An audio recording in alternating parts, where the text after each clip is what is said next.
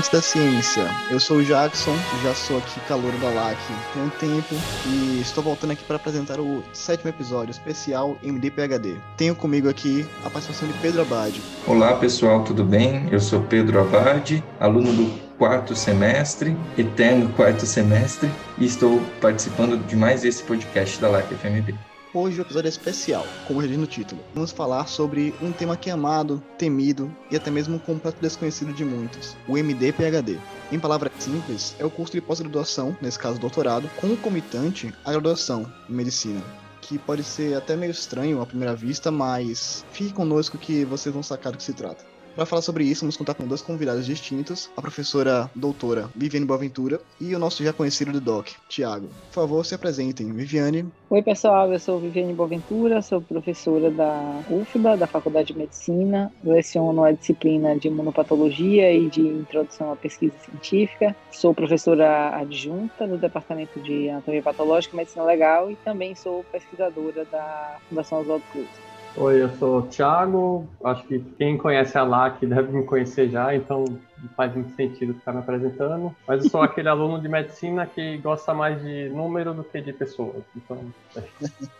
Por sinal, no blog da LAC FMB temos uma entrevista com a professora Viviane. Tá bem legal. Depois desse episódio, não deixem de conferir. Enfim, Vamos à nossa discussão. De acordo com as pesquisas que a gente fez, professora, esse programa surgiu nos Estados Unidos e o primeiro modelo brasileiro foi implementado na UFRJ em 1995. Aqui na Faculdade de Medicina da Bahia, os programas de pós-graduação surgiram em 71, começando com o programa de pós-graduação em Medicina e Saúde, o PPG-MS. Atualmente conta com mais três programas que já já a gente vai abordar especificamente. Sobre o histórico do MD-PhD em si, por aqui a gente não encontrou informações muito específicas. Então, professora, a senhora que é docente permanente do programa de pós-graduação em Ciências da Saúde, pode falar como se deu o início do MD-PHD por aqui? Como que ele funciona? Bom, o registro histórico eu não tenho exatamente. É, quando eu entrei na faculdade já existia uma história de que esse programa funcionou anteriormente, mas eu não tenho as datas precisas. O que eu tenho de informação é, sobre ele é que mais recentemente a escola resolveu reeditar o programa numa atitude muito interessante de buscar estimular essa entrada no ambiente científico dos alunos que se interessavam mais diretamente por ciência, ainda na graduação. E e a gente teve o prazer de participar da primeira edição desse novo sistema de MD-PHD, né, programa de MD-PHD da faculdade, que foi justamente a aprovação, com a aprovação de Tiago, que é esse primeiro aluno desse modelo.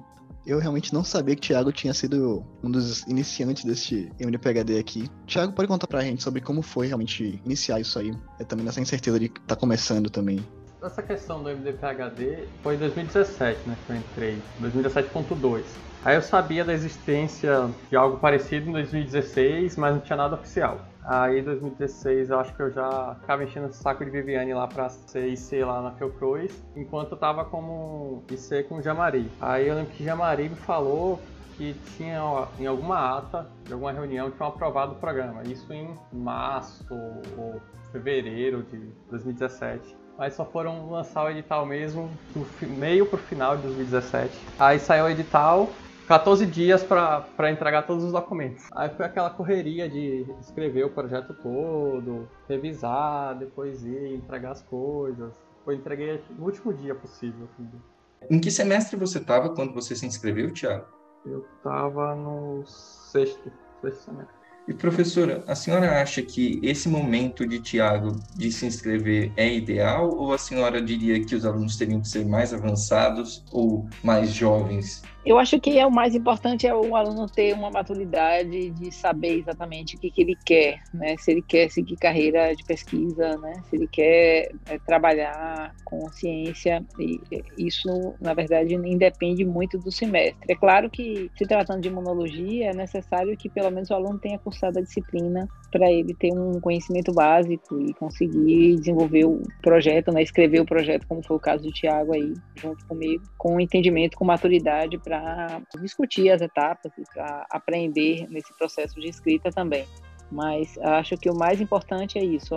Tardiamente, eu acho que não é interessante. Quando o aluno entra no internato, ele já tem uma série de outras demandas que tornam muito complicado começar o doutorado nesse período. Né? Lembre que ele vai ter que fazer matérias também, é, junto com o curso de medicina, então a entrada no internato acho que praticamente inviabiliza. Eu acho que, inclusive, isso está no edital, se eu não me engano, que é importante que não esteja nos últimos dois anos do curso de médico. É, professora, Pedro também comentou antes, existem mais pós além das ciências em saúde. Medicina e saúde, saúde e ambiente de trabalho, pós-graduação em patologia também, que é o PGPAT. É, todos eles têm MD-PHD, a senhora sabia informar também isso? Ou apenas esses dois? Quando o aluno ingressa, eu acho que o Tiago pode confirmar, ele escolhe qual programa de pós-graduação né, que ele vai se vincular. Ele vai estar vinculado a um, porque assim, eu sou orientadora atualmente do programa de patologia e do programa da ciência e saúde, mas na ocasião eu era apenas do É, mas é uma opção. Os dois programas estavam abertos para receber alunos do modo no modelo MD-PHD. Acho que ah, desses sim. quatro, só o de saúde e ambiente de trabalho que eu não,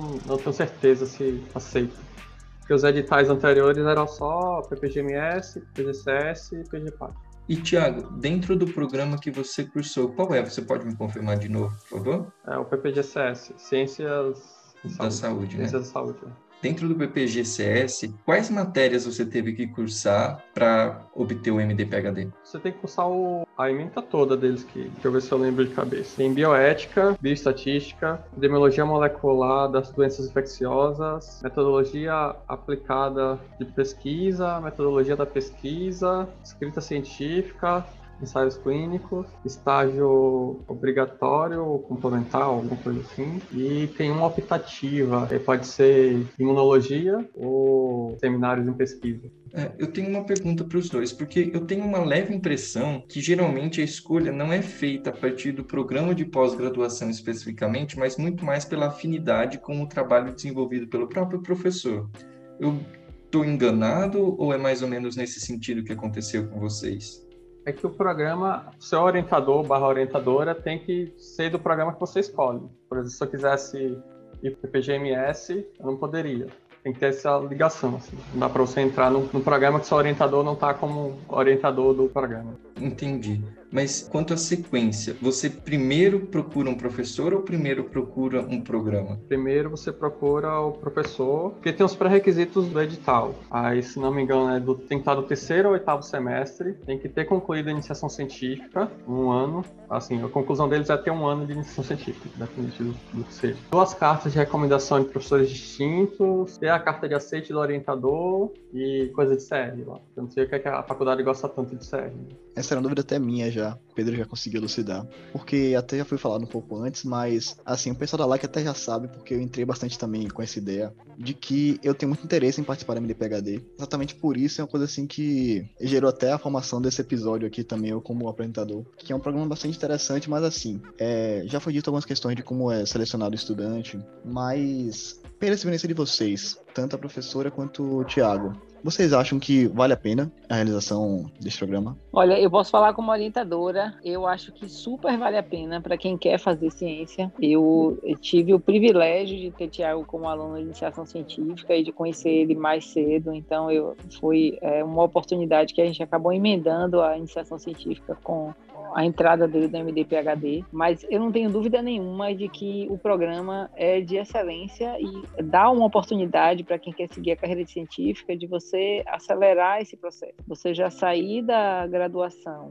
praticamente com seu doutorado finalizado, você não perde muito tempo à frente em termos de, de da carreira científica. Né? Eu tenho certeza, convicção de que Tiago, quando defender o doutorado, ele vai ser um doutor completo. Ele já tem hoje uma maturidade dentro de pesquisa que eu afirmo que ele tem a capacidade de ser, será um doutor e dará muito orgulho para a faculdade de ter formado ele. Então, assim, eu acho que o primeiro ponto para uma pessoa que quer fazer, eu acho que aí a ideia para os alunos, é, o programa de MD-PHD, é saber que ele quer seguir carreira científica. Isso ele precisa e por isso o programa de ter tido um IC, uma oportunidade de ser, é um dos critérios, é que ele tem que ter tido uma vivência dentro dessa área de iniciação científica para ter certeza do que, que ele quer. Mas uma vez ele tem essa convicção, eu tenho, não tenho dúvida nenhuma que o programa ele faz uma divisão de águas aí, ele, ele vai formar pessoas de alto nível e vai trazer bons pesquisadores para a nossa instituição e para o nosso país.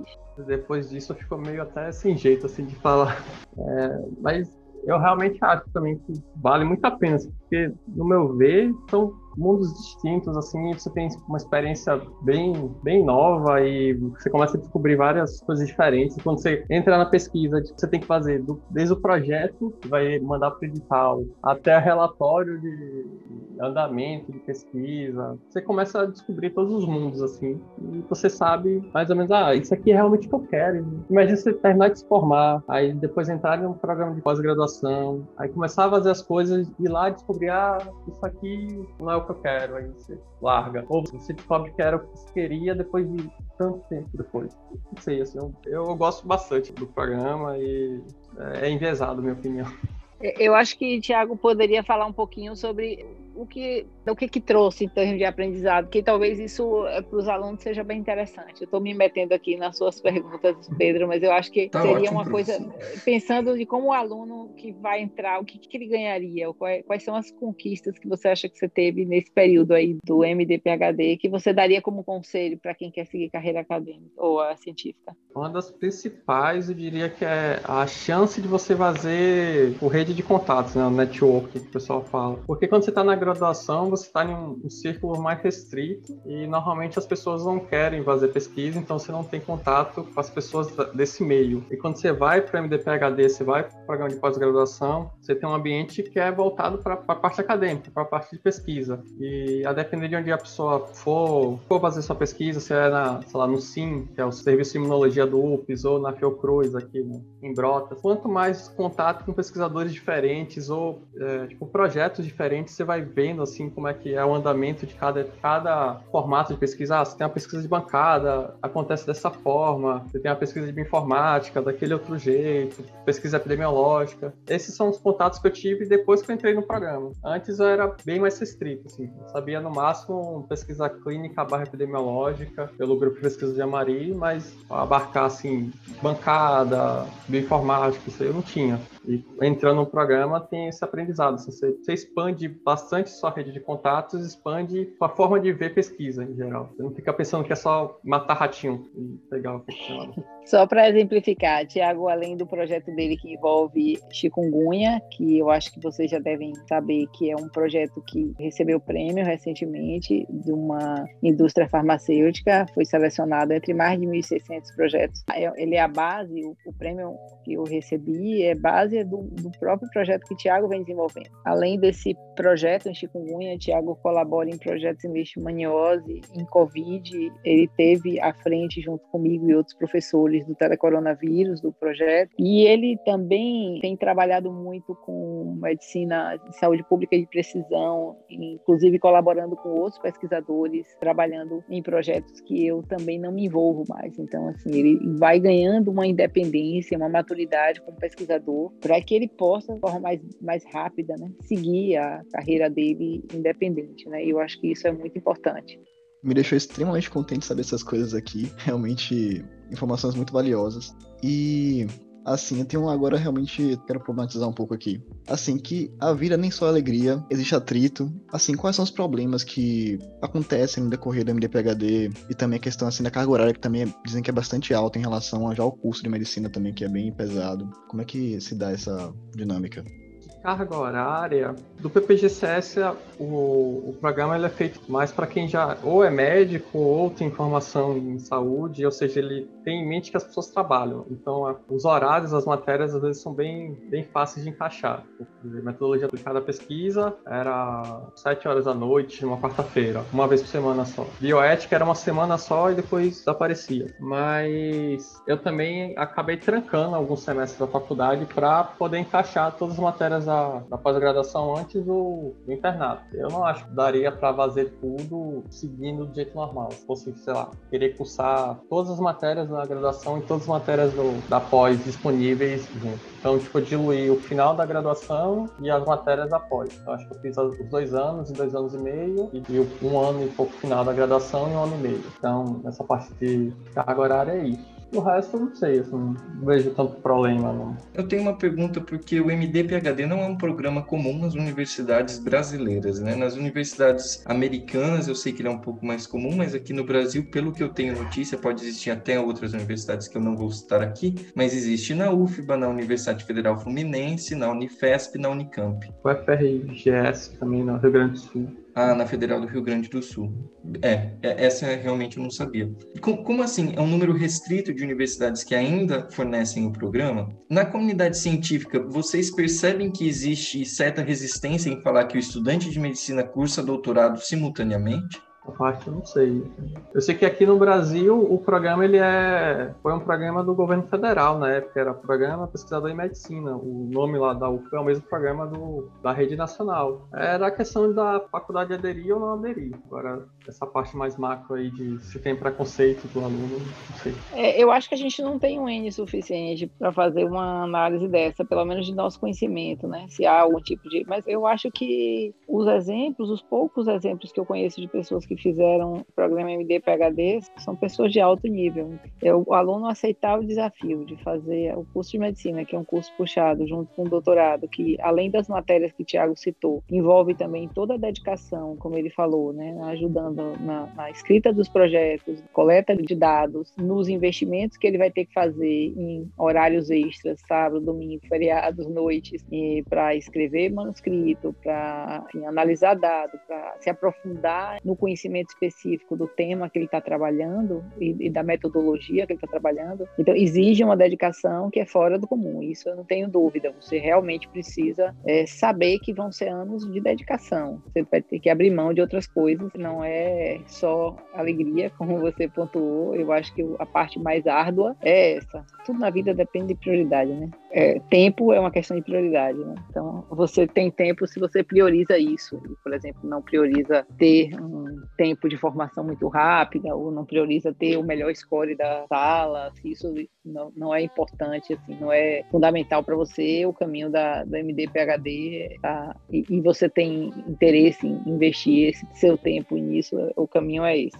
Além desses pontos, eu tenho uma dúvida aqui que tá voltando bastante assim para mim. É que quando termina o MD PhD, a pessoa sai com o título de doutor, mas o que precisa fazer mesmo? Realmente é um doutorado próprio, como reconhecido como qualquer outro, ou tem uma questão diferente nisso? É porque eu entro como aluno especial na pós-graduação. Aí, assim que eu me formo em medicina, eles me rematriculam no programa da pós-graduação, aproveito todas as matérias que eu já fiz, aí para fazer só a defesa da tese. Porque até agora não me falaram nada de qualificação, então estou supondo que não tem qualificação para mim. Pelo menos isso. É tipo, você entra como é um programa de pós-graduação normal, você não tem tipo, nada específico assim de MD-PHD. MD-PHD é só para você ter a oportunidade de entrar durante a graduação. Exato. Então, assim que ele concluir o curso médico, ele já pode, estando com a tese pronta, defender a tese e conseguir o título de doutor. Eu acho que tem um ponto para a gente chamar a atenção, é, que eu acho que para alguns alunos pode ser um problema. Não existe uma bolsa ligada ao programa de MD-PHD. Ao contrário, o Tiago era bolsista de iniciação científica e teve que abrir mão da bolsa porque ele entrou no programa de MD-PHD, então ele saiu do programa de iniciação científica. Hoje ele recebe bolsa, mas é uma bolsa que não está está é, vinculada a projeto de pesquisa, não é bolsa de pós-graduação, porque o, o programa não contemplava mas ele passou bastante tempo sem ter bolsa alguma. Então, se esse for um problema para algumas pessoas que precisam trabalhar ou que têm outra atividade, fica mais complicado. Ah, entendi. Então, ele não recebia a bolsa é, do CNPq de cerca de 4 mil reais, que é a bolsa de doutorado, né, professora? Essa bolsa é de pós-doc. E de pós-doc. A bolsa é. de doutorado no Brasil é dois mil reais, é, infelizmente. Pronto, é, é, eu confundi aqui. Então ele não recebia a bolsa de dois mil reais. Não. E a UFBA não tem previsão nenhuma de querer implementar a bolsa para o MDPHD. Entendi. Então, de certa forma, em, em, termos financeiros, é completamente voluntário. Exatamente. A menos que você consiga uma verba de projeto para fazer um pagamento, mas aí não é via bolsa, né? É, é um bolsista com outra formação. Certo. Eu tenho uma pergunta um tanto quanto pessoal para Tiago. Tiago, você vai acabar a faculdade de medicina como doutor. Qual é o próximo passo? Residência? Pós-doutorado? Os dois juntos? Residência? Residência eu não consigo imaginar muito fazendo, não. patologia até vai. Eu vou com cara, assim, sabe? Mas pretendo mais é seguir algum, algum pós-doutorado na área de, de bioinformática ou métodos quantitativos em alguma coisa que seja mais matemática. Assim do que médica, pra ser sincero. É médica, né? Eu só queria fazer uma pontuação, assim. É, medicina hoje não é só atender um paciente, né? Então a gente tem toda uma a importância dessa digitalização, dessa, dessa entrada no mundo digital da medicina. Eu acho que isso é o futuro. O que o Tiago está pontuando aí é mais no sentido de que você não é o clássico da medicina, mas o que ele está fazendo e, e, o que e caminho da medicina ligada à informática e, e, a, e, ao mundo digital, isso é com certeza nosso futuro. Eu acho que é esse caminho realmente vale muito a pena para quem gosta dessa interface com, com, tecnologia, com matemática, com número, com bioinformática. Eu acho que é um, é um ótimo caminho dentro da medicina para quem não quem prefere isso do que a medicina tradicional de atendimento de paciente ou de avaliação de lauda, etc. Mas é muito medicina isso. Muito obrigado pela participação de vocês. É, Jackson, tem alguma outra pergunta? Gostaria sim de perguntar, tanto para Viane quanto para Tiago. Que conselho vocês dariam, Tiago também, para o eu do passado, daquele momento que entrou no MDPHD, para cursar, como seria realmente seu conselho para aquela pessoa que realmente começou agora, está tentando ver se vai fazer? No meu caso, pro eu do passado, para quando entrou no programa ou quando entrou na faculdade? Ambos os casos. Ó, quando entrou na faculdade, seria entrar no MDPHD antes, e ver se no sexto semestre, no quarto, porque acho que quarto semestre é um quarto, quinto semestre, dá para você quase encaixar tudo e, e concluir a graduação no tempo normal até. Aí você consegue deixar o, os próximos anos para ficar só se dedicando ao doutorado, assim, se você quiser não defender imediatamente após formar. E fosse para quando eu entrei no, no programa, sei, assim, não, não, consigo pensar em nada muito marcante agora, assim, de, de conselho para mim mesmo no passado. Tranquilo, já foi bem completo.